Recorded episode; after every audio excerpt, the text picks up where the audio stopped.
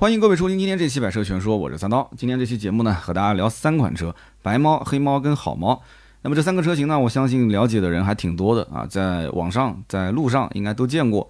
那么之前上市也有一段时间了，这个车型一开始就想聊，节目里面跟大家也说过，然后后台也有人咨询过。但是这种小型车啊，这种 A 零级车。好像就没有什么存在感，就稍微的放一放，这事情就给忘了。但是呢，现如今我相信啊，很多人应该都养宠物，对猫呢应该是还是比较有好感的，对吧？特别是一些单身的男女青年啊，在家里面呢都喜欢养养猫、养养狗。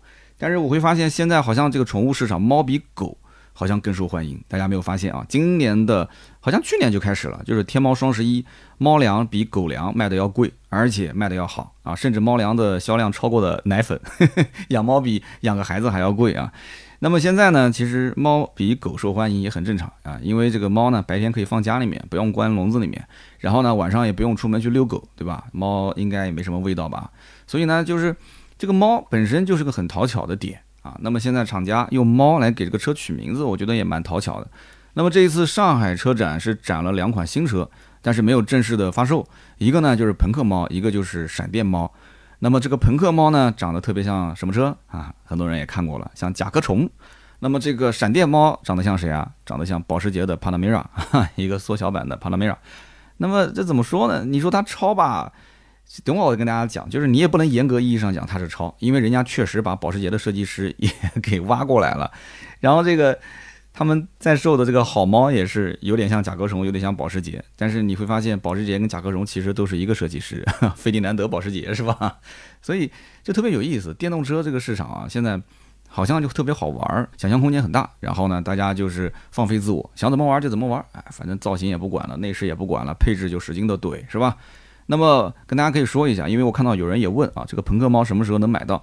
朋克猫是下半年上市，然后闪电猫呢，呃，据我了解啊，内部沟通了一下，是下半年预售，明年一季度上市。也就是说，这两个车你真的想买想玩，那基本上都是下半年或者是明年上半年的事情了。那价格应该是不便宜的。这个闪电猫我大概了解了一下啊，价格应该在二十万左右。朋克猫我估计也不会太便宜，那可能比闪电猫要稍微便宜一点。闪电猫的加速大概在四秒以内啊，多数应该是双电机啊。那么不管怎么讲，这两台车你买也好，不买也罢啊，就应该讲上海车展这也是个看点啊。它这个车子呢就成了一个话题点。你哪怕是喷它，你说哎呀，你看你这个长城，你就是不要脸啊，你就是去抄别人的啊。你不管你怎么讲，反正热度有了，对吧？一会儿我们再说这个车型，包括它的不管是车子的命名也好，包括它的颜色的命名也好，都很怎么说呢？啊，用不好的词讲就很奇葩，用好一点的词就是很出位啊。那么其实现在我们可以简单的说一说这三台车大概是怎么个定位啊？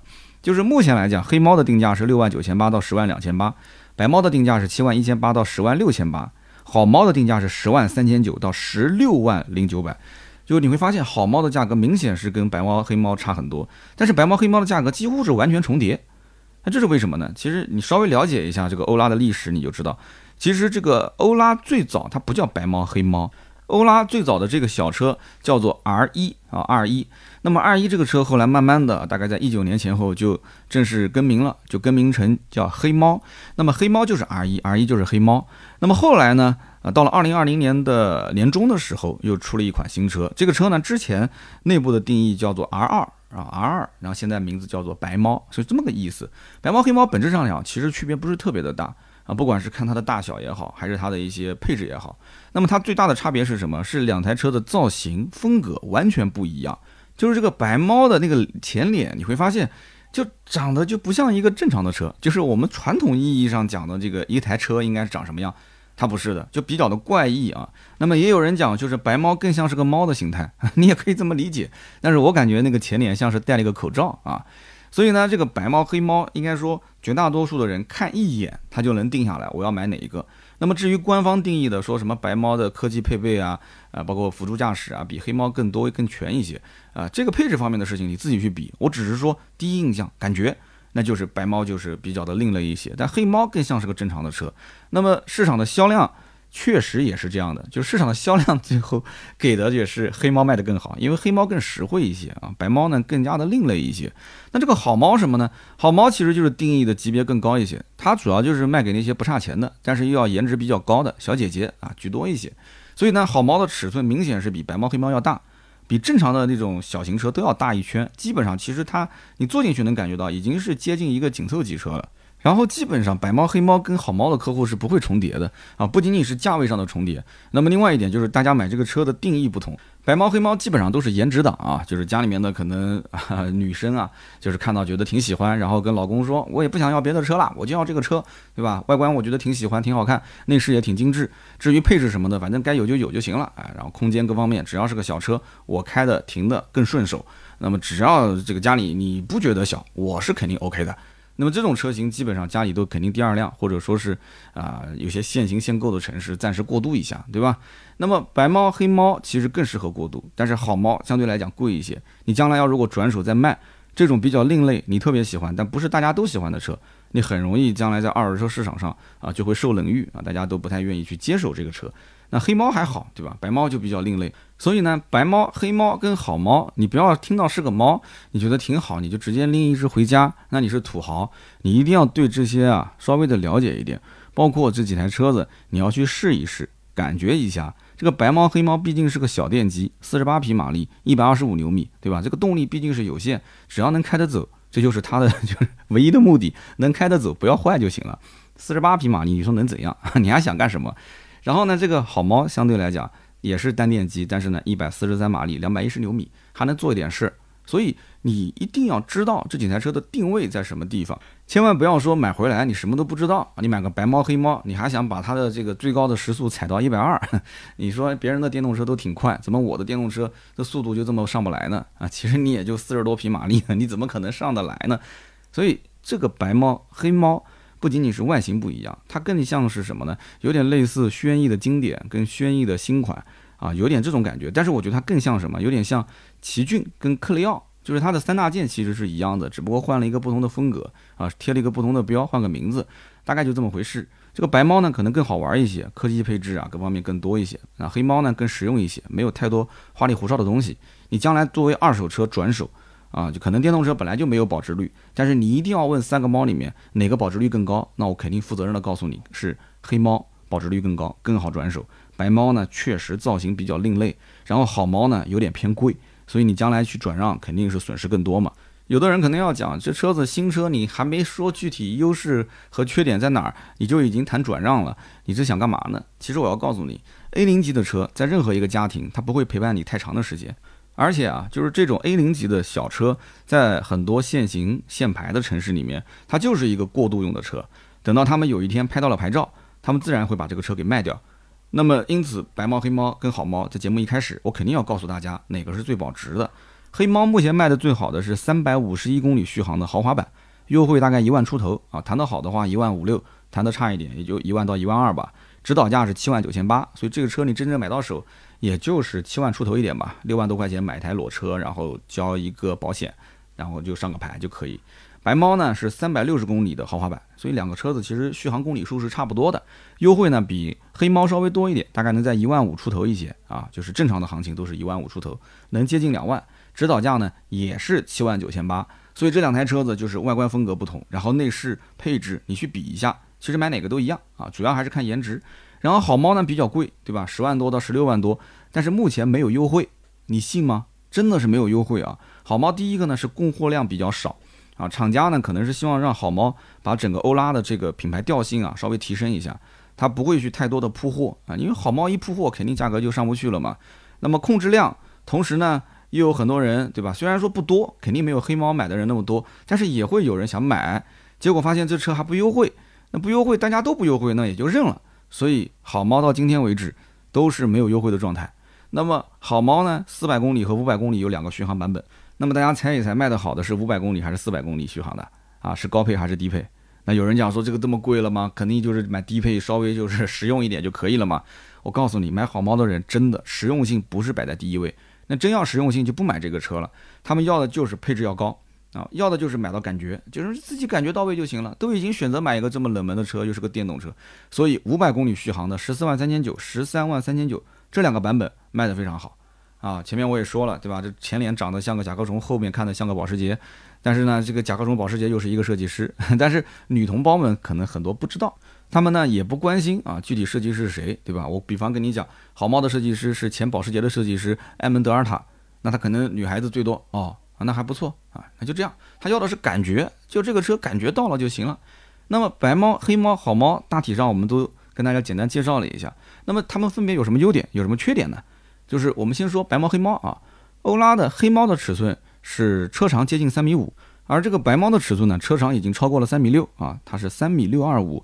然后宽度两台车是一样的，高度呢，白猫比黑猫还要再稍微的矮一点啊，矮了三公分。所以你明显会发现，就是白猫比黑猫要长一些，然后呢要矮一些。所以这车子看上去就有点像什么呢？就有一种狗叫什么腊肠是吧？就有点像腊肠狗的感觉，长长的。然后这个车子你就不要指望它能有什么太好的操控了，哪怕你买的是黑猫，它也没有什么操控可言啊。这也是一会儿我们要说的缺点。这种车纯粹就是个工具车。那如果看的还能过得去，配置也还能过得去，价格也能接受啊，直接就刷卡了，没什么问题。那么这个车呢，真正的大小，如果你不了解的话，我给你做个比喻啊，它其实就跟比亚迪 F 零差不多大。那有人讲，我的天哪，比亚迪 F 零的车那太小了。F 零我以前坐过，前面也挤，后面也挤，是不是？但是我要告诉你啊，这台车你要坐进去，感觉跟以前的比亚迪 F 零完全不一样，甚至可以说是天差地别。为什么呢？因为白猫黑猫这两台车子，它的前后轮啊，你会发现它前后轮是无限接近于它的车头和车尾。那么也就是说，它把它的轴距拉长了。那么轴距拉长有什么好处呢？它又不是什么后驱车，对吧？又不是什么发动机在前面的这个前驱车，它本来就是个电动车啊，一个小电机，然后呢一个小电池包，所以电动车可以无限的去扩展它内部的空间，然后轴距又拉那么长。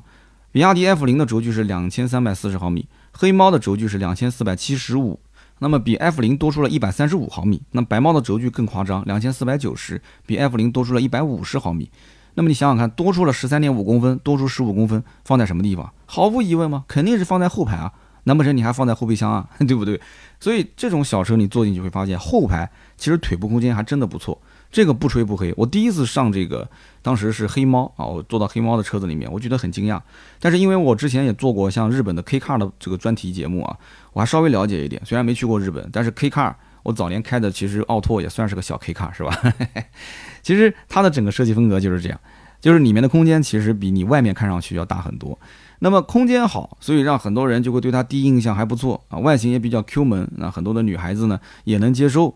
那么又是个 K car 的这种风格，那么多少一些男孩子如果懂车会玩车的话，他会觉得说还还挺洋气的，是吧？但是说到底，它就是个 A 零零级车。但这台车子为什么很多地方能做优化？其实本质上来讲，它的设计师就是日本人。啊，有人讲我买个国产车，我支持国产。其实我告诉你，这台车还是开了不少的设计费啊，是给日本人。为什么？欧拉黑猫的设计师是原来日产的中岛静，这个人应该算是一个设计界的大咖了啊。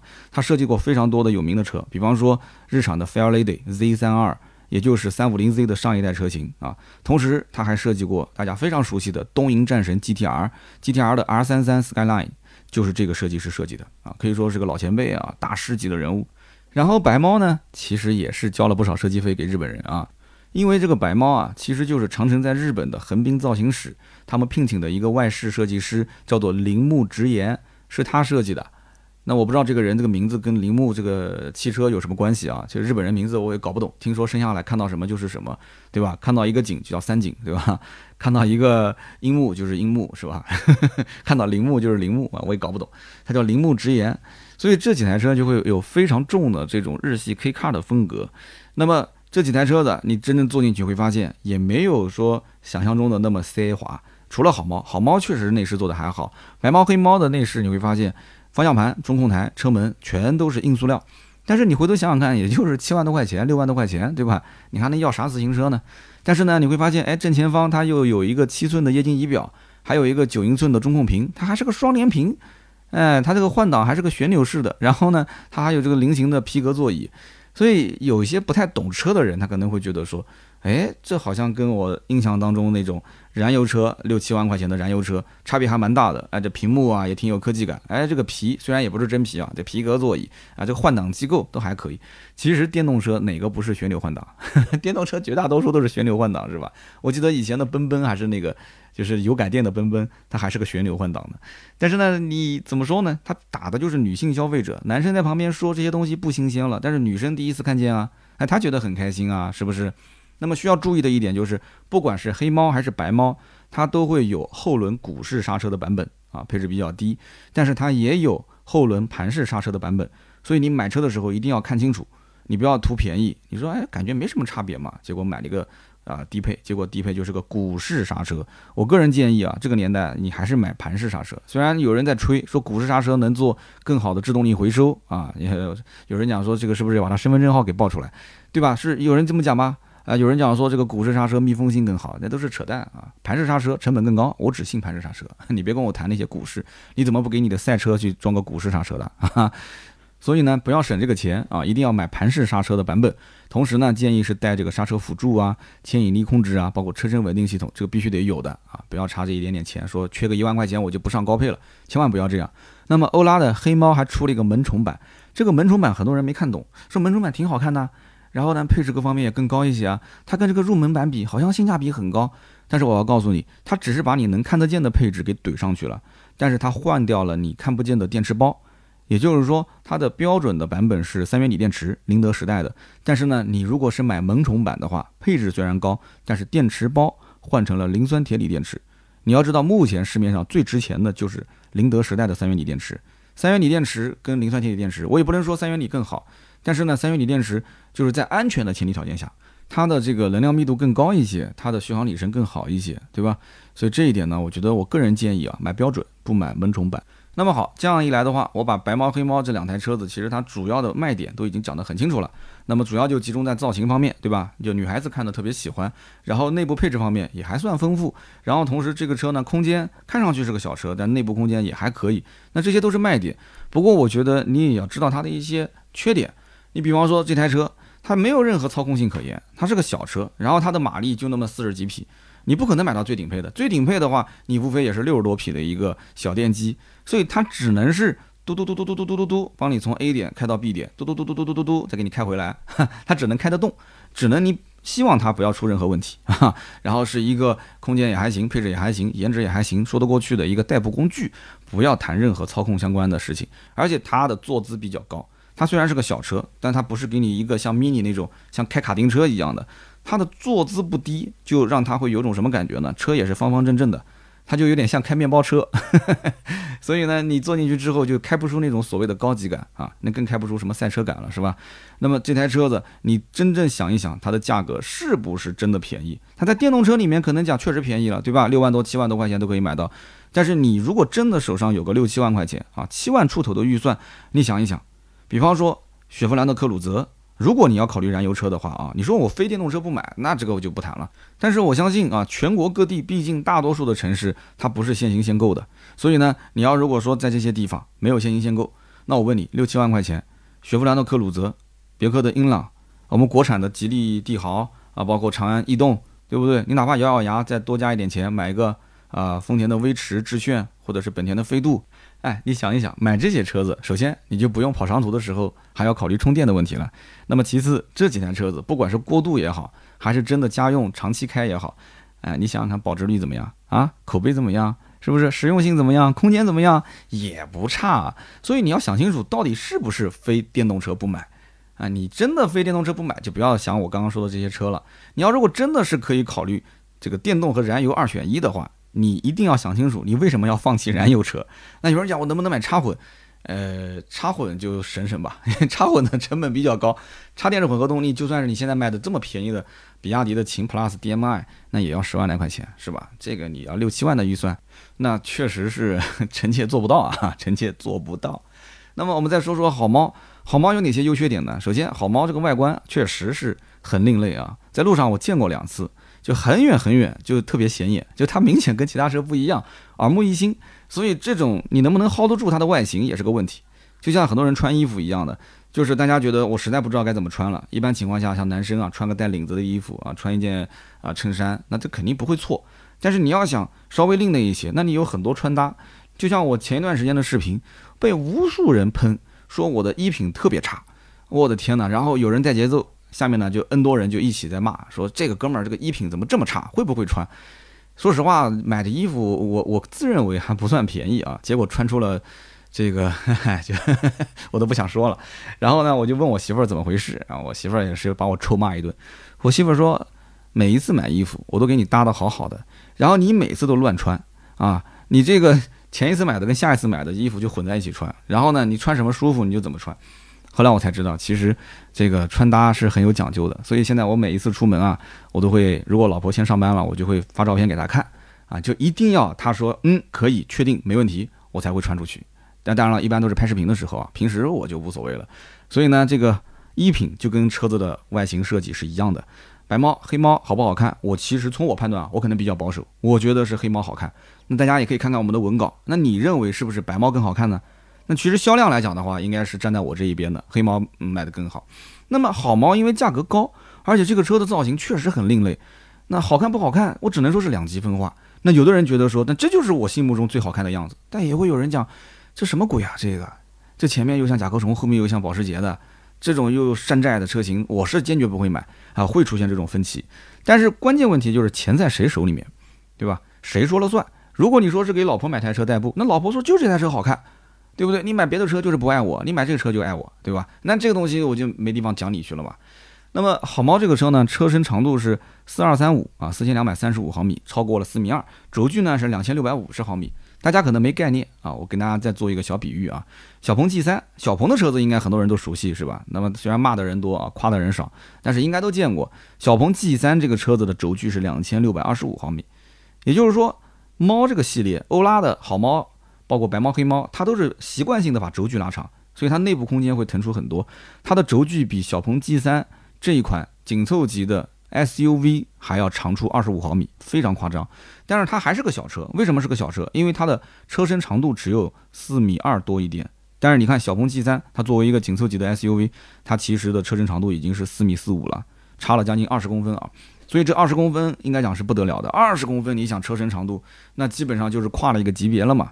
所以不管讲是白猫也好，黑猫也好，还是我们说的好猫，它们都是小猫啊，小猫咪，绝对不是中猫，也不是大猫。那么配色方面呢？这个我要好好的说一说，它这个好猫的配色名字起的真的是太牛掰了啊！上来第一个颜色叫做原谅绿，我跟你说啊，这是官方的名称啊，它就叫原谅绿。所以我想问一问我们的听友，有没有人买了一辆欧拉的好猫，选了一个原谅绿的颜色？如果有的话，请你一定要在评论区告诉我，因为今年我们可能会拍一些这种类似游记的视频，我想过来采访一下你。就是你为什么会去买一个原谅绿？你有什么样的故事？当然了，这个原谅绿也不是纯绿色啊，纯绿的话呢太绿油油了嘛，头顶上都是绿的。所以呢，它还不错，它给你配了一个布偶白，也就是它是一个双搭的颜色啊，就是双色的一个车身。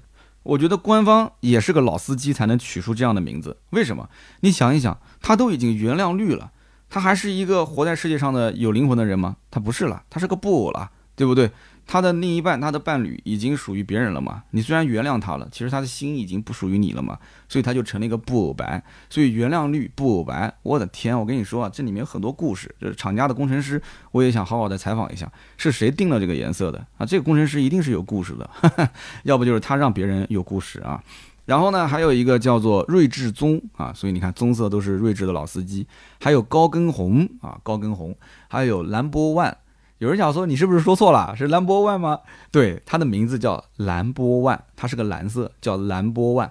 我跟你说，你别急啊，还有一个还没说，还有一个叫万人米啊，是米色的米啊，万人米。所以你看他玩谐音梗啊，玩谐音梗，我真的我不知道该说啥好了。反正我印象最深的就是原谅绿啊，在路上好像还真的能见到。我上次在路上看到那一台，好像就是原谅绿配了一个布偶白。所以一定一定有听友，如果买了这台车是原谅绿啊，你评论区要告诉我哪个城市，然后我让盾牌联系你啊，我要过来采访你一下，你一定有故事。那么这个好猫呢，相对来讲配置肯定是比白猫黑猫都要更高一些啊，它是搭载了一个 mobile 的 Q4 第三代的硬件，那么其实说白了就是主被动安全配置更高一些，它其实跟现在目前在售的哈弗的 H6 它的这个芯片是一样的，所以你会发现哈弗 H 六上面带了一些这个主动驾驶辅助啊，这个好猫上面应该都是有的。那么这台车子因为是比白猫黑猫都要大，然后内饰更精致，续航也更长，它是四百跟五百的续航，所以它价格更贵啊。前面我也说了，马力也会更大一些，它是一百四十三马力，两百一十牛米的单电机，它没有双电机的版本，双电机肯定更贵了嘛。双电机就留给后面的闪电猫了。所以这个车型其实你一定要问它有什么缺点。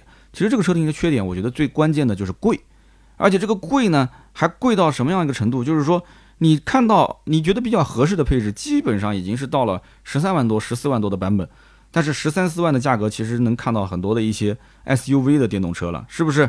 甚至紧凑级的空间比它更大啊，造型可能也不算差的这种都能买得到了。那么你再去看看这台车子，你觉得还合适吗？它除了可能颜值方面跟别的车子比起来更特别一点，仅此而已。那么同时，这个车上市也有一段时间，那么通过网上的反应呢，这台车子也会有一些小问题啊。比方说，这台车子呢，它有四百零一公里磷酸铁锂电池的版本。那么这个版本呢，有人就发现它的底盘下面啊，电池包会比较突出。其实为什么会出现这个问题，主要就是他想把车内的地台相对来讲造得更低一些，然后更平整一些，让整个车内头部空间更好。但是呢，就会影响它一定的通过性。所以买这台车，你一定要稍微看一看它的离地间隙适不适合你的日常通勤。那么第二一点就是有人反映这个车小电瓶有的时候会亏电，这个应该是程序的 bug，就跟我那个威马之前是一样的。这个后期 OTA 升级应该能解决。还有就是屏幕反光，屏幕反光呢，我建议就试驾啊，试驾的过程中你看一看这个屏幕上的反光严不严重。那么其实主要就是贵嘛，其他就没什么了。这车子确实特别也很特别哈，配置啊、续航啊，你觉得合适那你就买，你觉得不合适，基本上就是一眼直接否决。那么我们接下来就讲一讲它的一些竞争对手啊，是不是就非它不买？有没有其他的车可以替代白猫黑猫跟好猫的？那么我们先讲白猫黑猫啊，白猫黑猫，有的人呢说会对比这个奇瑞的小蚂蚁或者是上汽的克莱威啊。你比方说上海的很多朋友可能对上汽比较了解，但是呢，上汽的克莱威跟奇瑞的小蚂蚁都是两门的，白猫黑猫都是四门。客户其实对于两门四门很敏感，有一些厂家觉得说，哎呦无所谓，虽然两门，但是我给你前后排都有座椅，对吧？四个座椅、五个座椅，你不用在意。我告诉你，很多的客户还是很在意的，因为 A 零级的客户讲究的还是实用性啊，对不对？纯粹凹造型还是比较少的。那么领跑的 T 零三和长安的奔奔 E star 这两款车。啊，都是四个门，这个确实是跟它是直接对标的。那么领跑的 T 零三这台车定价是五万九千八到七万五千八，续航呢全系都是四百零三公里。除了最低配五万九千八的版本用的是一个四十一度电的磷酸铁锂电池，除了这个版本以外，其他的都是三十八度电的三元锂电池。那么三十八度电也不算高啊，然后四百零三公里续航也不算多，但是用来去打。白猫黑猫肯定是够了，因为刚刚我们讲白猫黑猫其实主销车型三百六十公里续航嘛，对不对？我四百零三肯定比你强嘛。那么领跑 T 零三的车身尺寸呢是三千六百二十毫米啊，车身长度，轴距是两千四。那么欧拉的黑猫的车身尺寸呢是三千四百九十五，就没它那么大。T 零三一看就明显是比欧拉黑猫要大。白猫的尺寸是三千六百二十五，三六二五跟三六二零就明显 T 零三是盯着白猫走的。白猫你多大我多大。轴距两千四，白猫轴距两千四百九，就是差不多嘛，对不对？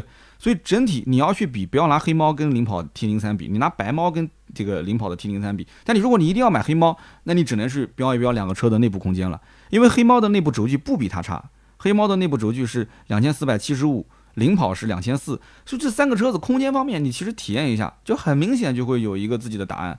就如果说都差不多，那你就是看品牌了嘛，对不对？你说我不相信领跑，一个做安防的，做监控探头的。对吧？你说我相信长城，那你就去买欧拉。但是你说，哎，怼配置，领跑特别舍得给，就领跑特别舍得怼配置，而且领跑的配置呢，它是两极分化，它的低配基本上什么都没有，就是就是不能说什么都没有吧，就是我讲的一些安全配置，比方说像刹车辅助、牵引力控制、车身稳定系统这些，还有驾驶辅助系统，这些都在顶配车型上。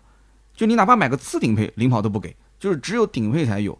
所以呢，你买那些低配基本上就找不到这些东西，然后你没有这些东西，你会发现这台车没有任何的这个产品的竞争力。所以领跑 T 零三基本上卖的都是顶配，但是顶配的价格多少钱？七万五千八，七万五千八其实打的正好就是欧拉的白猫跟黑猫最畅销的版本，对吧？白猫的三百六十公里的标准型七万五千八，黑猫的三百五十一公里的标准型七万三千八，差不多就这个版本。你在网上买个更高配的，也不过就加几千块钱嘛。但是 T 零三直接就是顶配，对不对？所以，因此你买 T 零三，你要的是什么？是配置，而且是这些安全配置，还不是那些花里胡哨的配置。那这个我觉得它是比白猫黑猫更有优势的。但是如果说你要是觉得外形你就是个颜值党，而且你对品牌你觉得说，哎呦这个东西你将来万一这个叫领跑的跑了怎么办？对吧？他领跑嘛，他第一个领跑，他别人跑的没他那么快，对不对？那将来没售后那怎么办呢？那这个我就不知道该怎么解释了。我也不知道领跑到底能生存多久。但目前来讲，好像是不差钱的啊。你们家只要安监控探头，只要将来全球都要安监控探头的话，那这个公司烧点钱造车问题也不大。而且这车开出去，很多人可能也不太认识。但欧拉开出去，应该也没多少人认识。说实话，那这个东西就要看你自己的一些想法了啊，我就不给什么建议了，怼配置还是要品牌。那么接下来呢，我们就聊一聊它的真正对手，比方说长安的奔奔 E 四大。奔奔的 E 四大之前我们节目非常详细的聊过啊，特别详细的聊过的就是呃奔奔 E 四大的国民版，因为当时是跟五菱宏光的 mini EV 啊这个车型做了个对标嘛，所以它就是出了一个国民版车型，两万九千八到三万九千八。那么现在的长安奔奔 E 斯大就正常版本的定价是六万九千八到七万四千八，续航呢都是三百零一公里，三百零一公里续航，我们刚刚前面也说了。白猫黑猫的主流续航是三百六，所以就明显稍微差一点。用的呢是三十二点二度电的三元锂电池。奔奔 E 斯大实际上它的终端的成交价并不是六万九千八到七万四千八，所以这一点大家一定要清楚，它是有优惠的。白猫黑猫虽然也有优惠，有个一万多块钱，但是它的起步的定价比它要高。这个奔奔 E 斯大的优惠基本在两万上下，所以它的低配版本其实只要四万九千八，它的高配只要五万四千八。那么这个价格，其实你去看白猫黑猫，你连最低配你都买不到，那就是一个便宜嘛。所以这车卖的也很好啊，只要价格能到位，玻璃能干碎。那有人讲卖的这么好，为什么还要有优惠？那不就为了跑量吗？对不对？只要能跑量，它将来成本肯定是越来越低。只要能跑量，它的积分就会越来越高，积分还可以卖钱，是吧？虽然说今后可能这两年能卖，将来大家都不缺积分了。那么这个奔奔 E 斯大呢，大家一定要知道一点，它跟白猫黑猫最大的一个差别就是它是油改电的车型。白猫黑猫毕竟是一个啊，在一个纯电平台上打造的车，所以它的内部空间你要好好的感受一下。你去完全比它的长宽高，包括轴距，其实我觉得意义不大。呃，奔奔 E 斯大确实车身长度比白猫黑猫要长很多啊。白猫车身是三六二五，那么奔奔 E 斯大是三七七零，也要长出不少。那么黑猫就更短了，只有三千四百九十五啊。奔奔 E 斯大三千七百多，那肯定是短的多的多了嘛。奔奔 E 斯大更像是一个正常的一台燃油车长的。轴距两米四一，我们还是那句话，白猫黑猫不怕你比轴距，你只要是小型车，基本上我的轴距是通杀，所以两千四百一十毫米的这个奔奔 E 斯大轴距也不算什么，所以这几台车啊，小型车你一定要去体验它的内部空间，就是外观的大小更多的是给别人看的，内部的空间那是你自己用的，这个很关键。但是奔奔 E 斯大是个油改电啊，然后白猫黑猫它是一个纯电平台，所以这个我觉得是占优势的。那么不管怎么说。便宜确实是便宜，而且你看了奔奔 E 斯大之后，四万多块钱，你还想再便宜的话，还有国民版两万九千八起售。但是这个车短板也是比较明显的，包括它的外形设计确实是比较古老，就是把以前的奔奔直接给改过来了嘛，就是个奔奔的燃油车改成电动车了嘛。而这个白猫跟黑猫，包括我们刚刚前面说的什么领跑 T 零三这些车，确实才是一个正儿八经的电动车应该有的样子。你开出去之后，对吧？电动车别人老远一看，哦，这个车子，嗯。确实有这个范儿，你开一个 奔奔 E 斯大出门，别人远处一看，以为你开那个奔奔呢，就它的廉价的气息会更重一些啊，看上去就是个廉价车。但是你说我不在意，我无所谓，我不 care，续航少一点就少一点。但是呢，毕竟长安也是个老牌子，对吧？今后售后也有保障，那我就没话可说了。OK，可以买奥迪给啊。那么我们接着再说一说好猫，那好猫有哪些车可以替代它的呢？好猫其实确实很特别，你要从它的外形设计这种特别的角度来讲。好像还真没什么车可以取代。那么市面上跟它价格差不多的啊，然后定位也差不多的，比方说呃比亚迪的 E 二、长安的逸动 ET，但这两个车子没什么名气。那么最近有个车是比较火的，之前我节目也带着说过一次，抖音上的我发了一条还挺火，就是广汽的埃安埃安 Y 啊，刚出的一款车埃安 Y。有人曾经讲这台车看上去有点像滴滴的那个网约车啊，确实有点像。埃安 Y 是很像滴滴的那个，就是在在路上跑的网约车定制的那个版本。然后呢，还有一个就是高尔夫的纯电，但是高尔夫纯电说实话啊，口碑不是特别的好。之前也爆出过电池包的这个标定啊，呃，续航是比较虚的，也就能跑两百多公里啊，两百多一点。然后电池的管理系统啊，曾经也出过比较大的问题。然后最后高尔夫的纯电就是低价处理啊，很多人买的这个车价格也就是八万块钱，八万多一点。八万多块钱买个高尔夫的纯电，有的时候我在想，你说八万多块钱不行，我就把电池包给它开报废了，然后我直接把那套发动机给安上去，会不会成本加上 啊？那肯定还是超了啊！因为高尔夫现在的新款才十六万多，还能优惠一万多块钱啊，异想天开，异想天开。那么高尔夫呢？这台纯电我就不多说了啊，这车一共就两个版本，十四万七千七到十六万八千八。我刚刚也说了，实际成交价也就是八万多块钱，高配呢是多了一套主动安全配备。啊，头部七联啊，前雷达啊，定速巡航、自动泊车这些，如果你真的喜欢，你觉得说，哎，我花个八万多块钱，十万不到，我买一台合资品牌，然后纯电动的车解决我牌照的问题，那你就一定要在网上查一查这台车曾经出现过的那些问题点，你能不能接受？你如果什么都不怕，你就是买，买完过渡个两三年，将来再卖掉，呃，也不是不行啊，也不是不行。但是现在我不知道还能不能买得到。那大家其实也不要完全冲便宜啊，这个高尔夫的纯电，它也就是把七代半的燃油版的高尔夫做了个油改电，它不是纯电平台啊，这一点一定要清楚。同时呢，它配的是一个四十度电的三元锂电池，然后续航它的标续只有两百七十公里，你实际开也就两百出头一点点啊。那么欧拉好猫这个车子呢，它是四十七点八度电的磷酸铁锂电池，四十五点九九度电的三元锂电池，五十九点一度电的三元锂电池，它的续航里程有四百零一公里和五百零一公里两个版本，所以在续航里程数上来讲，可以说是吊打。真的是随便吊打，你也不要说它就是个高尔夫合资品牌，然后 VW 你就觉得是个信仰，是个光环。它那个是在燃油车领域，它有一点四 T 发动机加上一个 DSG 啊，黄金组合，这个确实我们国产干不过你。但是在电动车里面，高尔夫换成电池，它啥也不是。所以这一点我一定要再次提醒大家，不要被这种价格冲昏了头。然后我们再说这个广汽的 iONY，广汽的 iONY 这个车呢，定价是十万四千六到十四万八千六啊，价格听起来不是很便宜。呃，视频我也拍了啊。如果你要关注我的抖音啊、快手这些账号，包括我的视频号，你肯定看过，我也评价过这个车，第一印象还是不错的。那这台车子呢，有人讲长得像那个比亚迪定制的那个网约车，确实很像，确实很像啊。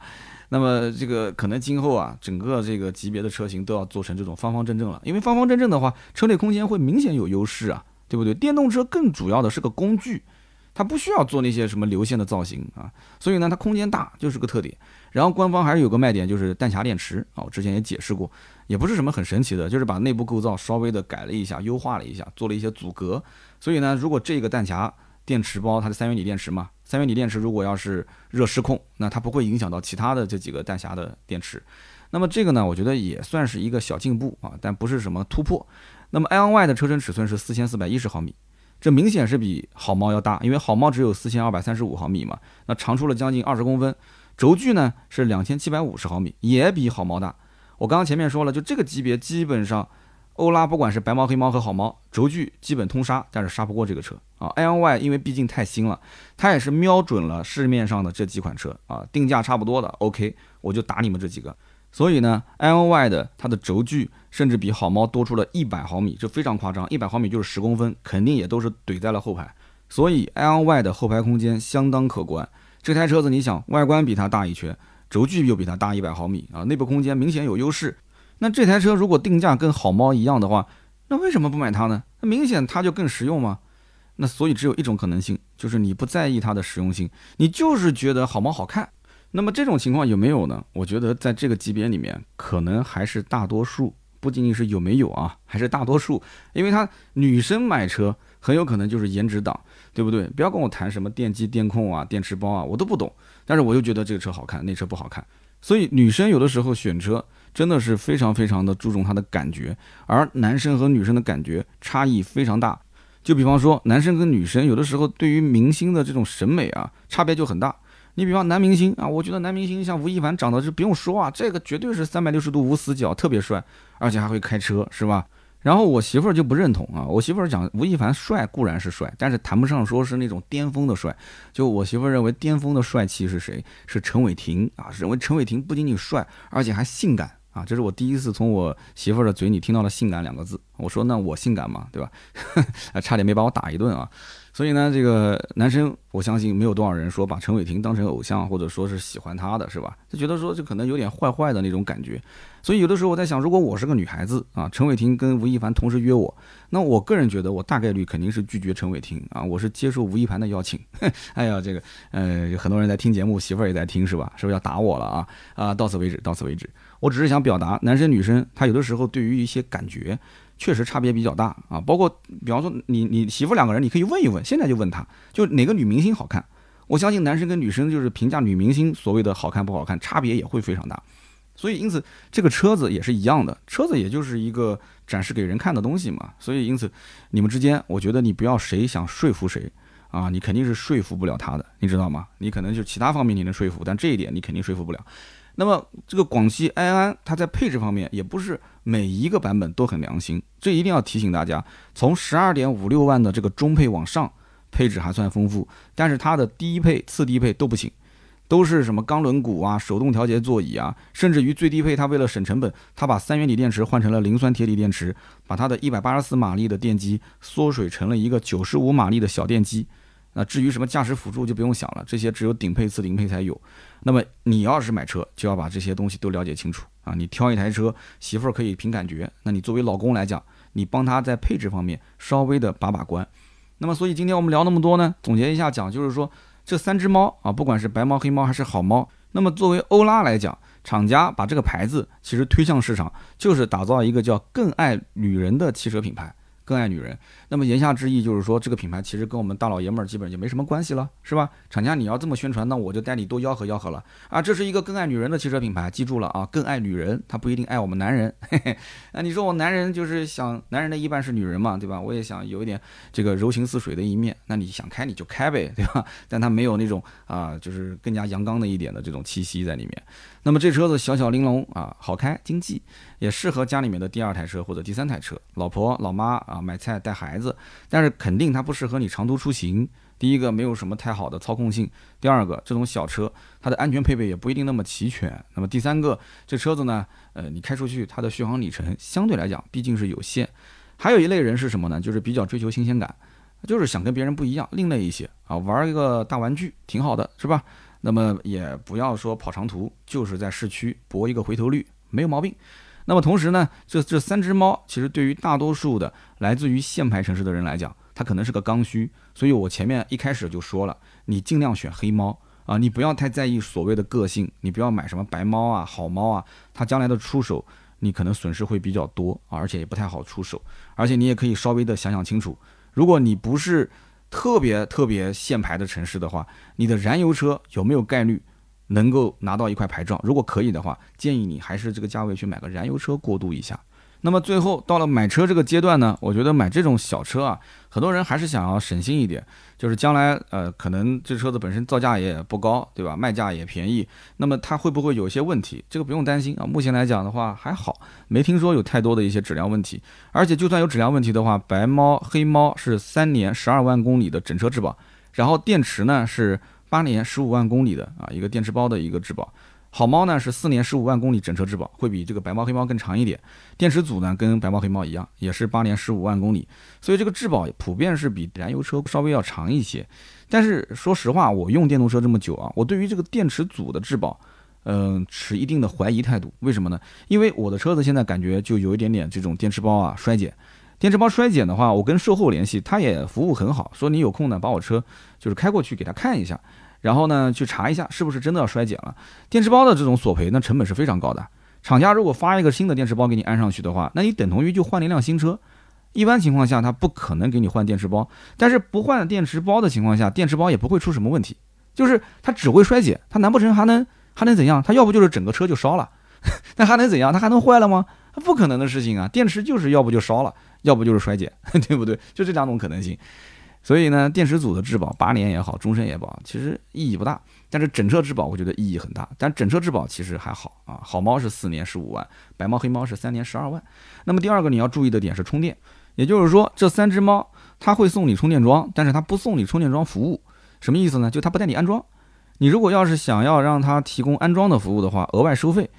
我觉得这个就很奇怪了，你知道吗？就感觉水龙头送到你家了，然后不给你管子，这管子不给你接，你光有个水龙头你用不了。那么你这个安装的服务费用怎么收呢？呃，我看到网上最贵的上海的一个欧拉的 4S 店收费是一千五百八。那么包含基础安装费，而且这个线呢，如果超过三十米或者是需要在地面开槽的话，那额外还要收费，这个当然是正常的了。但是，一千五百八确实有点贵。后来我又查了一下，就是很多地区收费都不一样。那么最便宜的有收到大概六百八百啊，贵一点的基本上也在一千到一千二。所以你看，一个买十来万车的人，然后甚至七八万块钱的这个白猫黑猫的人，然后额外的还要掏出个一千来块钱装一个充电桩的服务费，而且这个桩子还是送的。所以就是明明是个好事，但是做到一半，一半没做，就让很多人觉得就像吃了个苍蝇一样，很不舒服，是吧？如果有白猫黑猫的好猫的用户，你也可以在我的评论区说一说，你是不是这种感觉？那么同时呢，这个车上还送了一个随车充。那么随车充，我给大家也是提醒一下，就一定要接地线啊，接个地线，就是在那个插头的上面再装一个插头，这个在网上都可以买得到的。那厂家一般也不会送你这个。那么欧拉的 app 上面你可以找第三方的充电桩，你实在是家里没有充电桩，你也可以出去找快充站。那么第三一点我要提醒就是保养，很多人认为这个电动车是不是不要保养？其实不对的，电动车是需要保养，但是你与其说是保养，不如说是检查。它一般都是会检查一下它线路，检查它一下它这个电池包的一个裸露啊、磕碰的一个情况。那么电车呢，不用加机油，不用换什么这个火花塞，不用去换机油滤清器，但是它仍然是需要换空气滤清器的，对不对？然后它也要花点钱啊，甚至它将来隔几万公里还要去花钱换制动液，花钱换冷却液，对吧？保养一般情况下，小的保养一般一百多块钱，大的保养也就两百多块钱啊，不会出现个什么两三千这种情况，不太会。那么，因此它比燃油车比起来还是可以省很多的钱，越开到后面越省钱。但是前提是越开到后面，你的续航能撑得住啊。那么第四一点就是安全性，因为这种 A 零级的车呢，基本就适合在市区开，因为你其实想开快也开不快。白猫黑猫的最高时速是限定在一百二十公里每小时，但是绝大多数人也不会开到那么快，毕竟是个小车，八十公里、九十公里也就是这样了。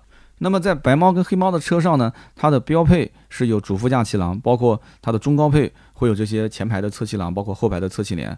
应该讲主被动都还可以啊，还会有一些这种驾驶辅助系统。但是关键问题就这种小车啊，你什么辅助、什么主被动都没有用，因为你会发现这个车的车头跟车尾都很短，因为它的绝大多数的空间都给你去做人了。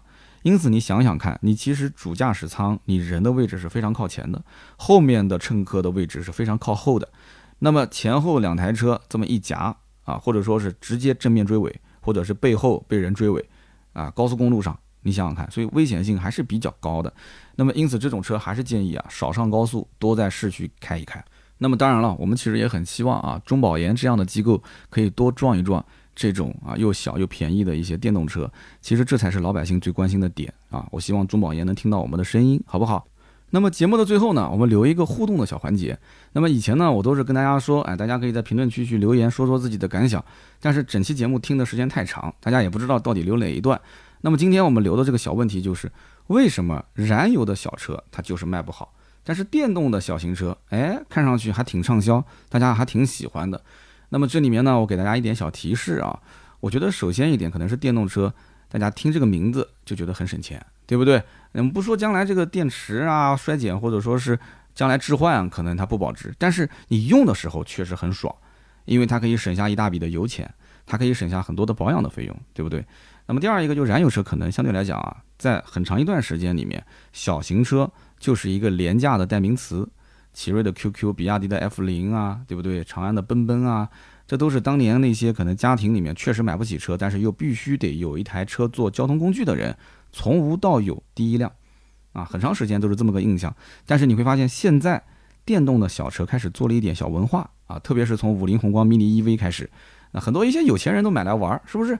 那么第三一个呢，可能是空间方面啊，虽然说电动车小，但是它可以去啊偷出很多的一些空间啊，里面其实还挺大。然后颜值啊、配置啊各方面都不低，时代不同了，人们对于小车的看法确实也都不一样。那么小型电动车到底能不能顺应这个市场做改变，也听听大家的一些看法啊。你将来会不会买一台小的电动车呢？作为自己家的一个备用车啊，或者说是在限牌限购的一些城市里面，作为一个过渡的车辆。好，今天以上的节目呢就是所有的内容，感谢大家的收听和陪伴。那么今天这期节目就到这里，下面是关于上期节目的留言互动环节。那么上期节目呢，我们聊的是一个神车高尔夫的 GTI，其中有一位叫做朱咪咪 mini，他说：“时势造英雄，也造神车。GTI 这个标签，巅峰时代应该是高六的时候，那个年代大众在合资车里面是独当一面啊，也可以说是很多国民的信仰哦。感觉这个车挺高级的，就是很多人的看法。两百多马力，三百多牛米，放在那个年代，应该说是信仰中的信仰。但是现在的高八呢？”在竞争对手远比当年更加强劲啊，远比当年更多的情况下，依然高八只是我行我素，做了一个叫做什么智能化啊，做了这么个标签，然后换个壳继续卖。高尔夫如此，高尔夫 GTI 又如何能够濯青年而不妖呢？其实从高尔夫七代开始，GTI 已经渐渐失去了它原本的味道，无视中国市场，敷衍消费者，最后难堪的只是自己啊。也许是刀哥最后讲的那一句啊，没有卖不出去的价格，只有卖不出去的车，是吧？但是大众他会乐意吗？哎，这个叫朱咪咪啊，他这个真的说的非常好啊，总结的非常的精辟。但是我想用另外一条留言来给你打脸啊。这个留言是有一位听友叫做 S O N E C 啊，他说第一次在三刀的节目里面写评论，我终于等来了 G T I 的节目。我个人的见解就是八代的 G T I 才是完整体，上市必买啊！既然都已经买性能车了，我还会在意原厂的那点数据吗？我要看的是它的改装潜力呀。领克零三这个车小马力，还是个四驱，真的没什么好吹的，后驱没有任何改装潜力。零二就更不要提了，评测下来真的不行。国产车不是不好，只是没有那么好。所以你看，这个哥们儿跟前面一位哥们儿两个人就有非常大的反差啊。前面的人觉得说高尔夫现在 GTI 很平常了，对不对？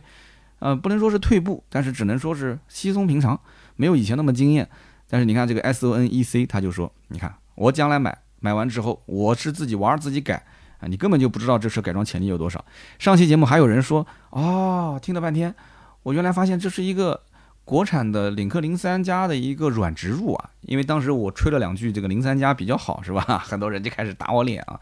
没关系，我们再看第三条留言，这位兄弟呢叫滑板老陈啊，老陈是卖滑板的吗？啊，我们可以联系一下吗？交流交流啊，是不是？以后找你买板。滑板老陈是这么说的：高五是永远的神，高五就是当年第一代进口到国内的高尔夫啊，高尔夫 GTI。然后他说，大学时代我巨喜欢高尔夫，高四、高五、高六。我喜欢这种两厢小车自由自在的感觉。大二的时候，我才发现，哎，听到了《百车全说》这个节目，每一期我会准时的收听，了解汽车相关的知识。我心里面一直心心念念高尔夫。之后呢，我毕业了两年啊，手上存了一点钱，我终于买了一辆七代半的雅阁。他说我下次一定会买高尔夫。兄弟呀，你这是真的节目白听了啊！这个可能我是给你平时啊这个讲日系的节目讲的多了一些，少了一些德系。在我的节目里面，对德系的可能赞美之词用的还是比较少啊。对于日系，其实我也没怎么赞美啊。日系也有它的缺点，我觉得个人认为还是比较公正客观的啊。说了一些看法，就是主要是从实用角度来讲啊。所以呢，这哥们儿我不知道是不是受我的影响，存了点钱啊，一直心心念念高尔夫，结果买了一辆七代半的雅阁。雅阁肯定也没有错啊，雅阁确实也是空间各方面都比较大，也很实用。我想问一句，就是这个滑板老陈，你是不是毕业两年就结婚了？你要如果毕业两年没结婚，你怎么买个这么大的车自己开？没什么操控性可言。虽然在 B 级车里面也还算比较好开的车，但你跟高尔夫比，那是一个天一个地啊。所以人生有的时候就是这样啊，就是想法跟身体它都不太一样啊，想法跟身体它不听话。啊，那今天呢，我们就聊那么多。以上就是节目所有的内容，感谢大家的收听和陪伴，也谢谢每一位留言支持我节目的兄弟。每期节目的下方的留言区，我们会抽取三位，赠送价值一百六十八元的芥末绿燃油添加剂一瓶。我们芥末绿也送了好几年了啊，芥末绿的老板，我们也让他上我的节目好好聊一聊。有机会我来去北京跟他采访一下，就是在后面默默支持我们的芥末绿的老板，最近他的。这个生存状况到底怎么样啊？生意是越来越好了呢，还是说举步维艰？但是每个月还得抽个三瓶哦，不止哦，我每个月我每个月八期节目，每个月要抽二十四瓶给到我们的听友。行，那我们今天就聊那么多啊，也希望大家呢，如果想要进我们的微信社群，可以加微信号四六四幺五二五四盾牌的微信。那么同时呢，你也可以加这个微信之后，看到我们其他的一些原创的作品，还有就是我们的微店。啊，夏天到了，我们有很多的一些定制的产品啊，比方说我们的香水啊，我们的靠垫啊，我们的遮阳伞啊，遮阳伞非常实用，还有马上我们的 T 恤、我们的帽子啊都会上。好的，谢谢大家的支持，我们这周六接着聊，拜拜。